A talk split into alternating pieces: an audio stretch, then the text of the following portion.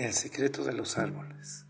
Crecí en la ciudad, en la gran ciudad, en esa ciudad que siempre tiene algo que ofrecernos, algo que vender, en donde los ojos se llenan de luces, de aparadores y de pantallas llenas de movimiento y de ofertas, en donde a cada paso escuchas voces de la gente que algo te ofrece, la torta, el café, la medicina maravillosa que todo lo cura, el plástico para la lluvia, Ah, y están también los templos, templos a lo profano y a lo divino, iglesias, templos espirituales, cantinas, cines, teatros, sinagogas, universidades, escuelas.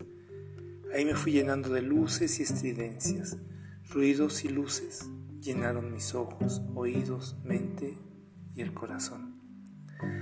Hasta que un día fue tal la luz, fueron tantas las ofertas, los motores, las sirenas, los claxon, olores, olores a gente, a perfume, a comida, a solvente, a basura, que no pude más y me refugié en el silencio.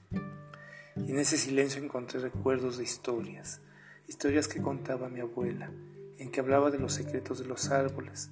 Así es que fui en busca de la voz de esos árboles que en la ciudad son mudos testigos del quehacer humano fui a buscar esas voces que mi madre y mi abuela alguna vez me relataron. Empecé a buscar fuera de la ciudad, pero los árboles me negaron su voz, se negaban a hablar conmigo. ¿O acaso sería que yo no los podía oír?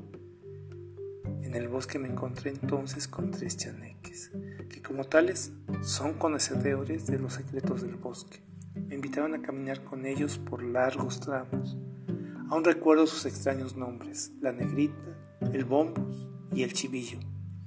Mucho tuve que caminar, hasta que un día, con alboroto propio de chaneques, me dijeron, ¿oyes? Eso, esos son árboles y están zumbando.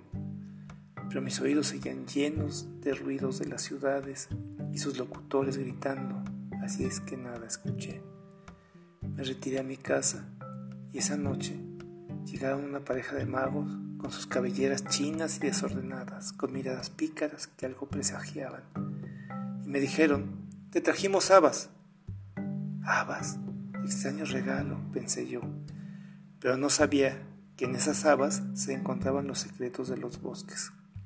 Don Memo empezó a tirar habas por toda la casa y de estas fue sacando cuentos, con esas manos que usa para sacar a pasear a la luna, para que niñas y niños pequeños duerman sin temor. Y doña Gaby me dijo, si quieres escuchar la voz de los árboles, tienes que buscar un palo gusano. ¿Un palo gusano? ¿Y eso existe? Claro, me dijo ella. Mientras don Memo ya había llenado la casa con chaneques, pirámides, metates parlantes y no sé cuántas cosas más.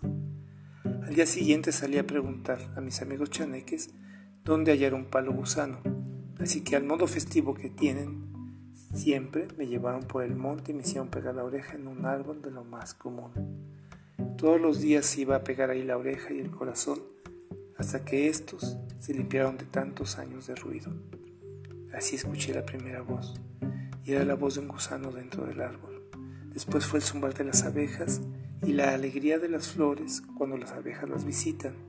Después del viento con esto llegaron las voces de los árboles más viejos que cuentan a los árboles más pequeños historias que no deben olvidar, historias del mundo que solo los árboles conocen. Cuento de Alejandro Beltrán Cordero. Voz y producción Alejandro Beltrán Cordero.